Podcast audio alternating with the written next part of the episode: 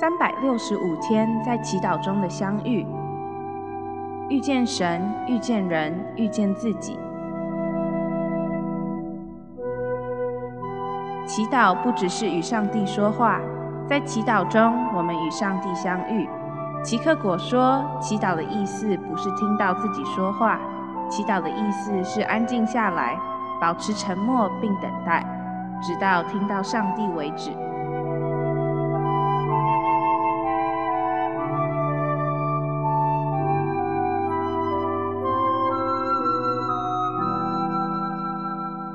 圣诞节的相遇之敞开自己，接受上帝的光辉，选自安瑟伦古伦欢庆一个美好的相遇。路加福音二章八到九节上，在伯利恒郊外，有些牧羊人夜间露宿，轮流看守羊群。主的天使向他们显现。耶稣诞生的神学信息，以及对整个世界的意义，是宣告并揭露给那些向报喜讯的天使敞开自己心灵的牧羊人。牧羊人代表我们，天使也对我们这些住在城外、露宿在荒郊野外，而且夜里常常无法入眠而醒着的人，宣告救赎的奥秘，为了治愈我们。在我们心中掌权，耶稣基督这位拯救者和主也要诞生在我们心中。当基督在我们里面掌权时，这个世界的统治力量便无法影响我们。这时，人们便无法以他们的期望和要求来左右我们。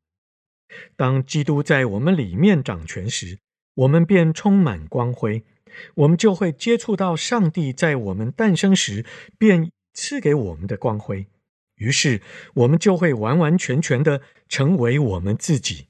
以上内容来自南与北出版社编辑出版的三百六十五天在祈祷中的相遇。